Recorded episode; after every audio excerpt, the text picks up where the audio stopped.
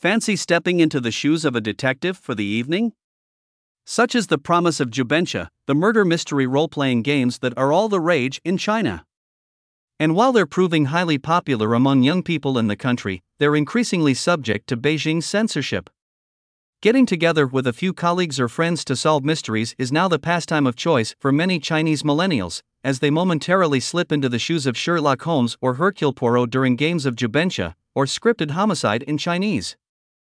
These role playing games in the form of murder investigations originated in 2016 in the country.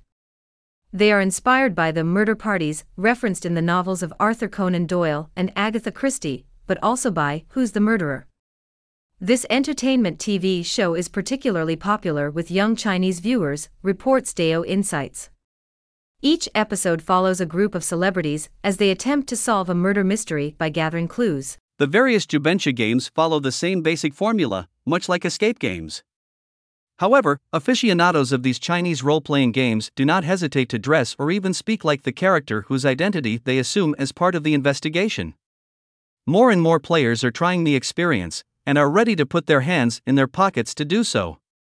Indeed, the analyst firm II Media Research estimates that Jubensha fans spent $2.7 billion on such games in 2021. However, the Chinese authorities are not happy about this craze for such detective games.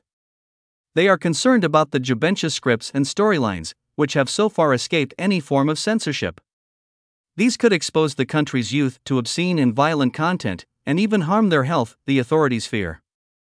In fact, a 22 year old student was hospitalized after playing a game of Jubensha, reports The Economist, citing a Chinese state media source. The storyline of the game seemingly terrorized her so much that she reportedly suffered a brain hemorrhage. Many Chinese internet users are rightly concerned for the future of Jubensha in the wake of this case.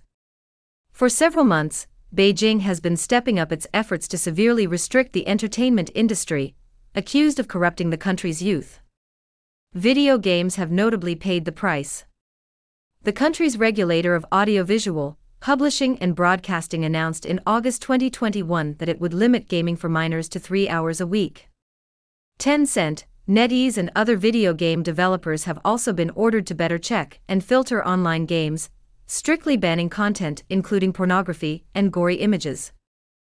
And the Chinese authorities are now targeting Jubensha.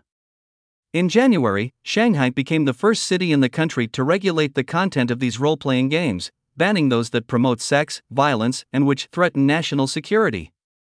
More recently, the central government declared that Chinese people under 18 will no longer be able to visit Jubensha venues, except on weekends and public holidays.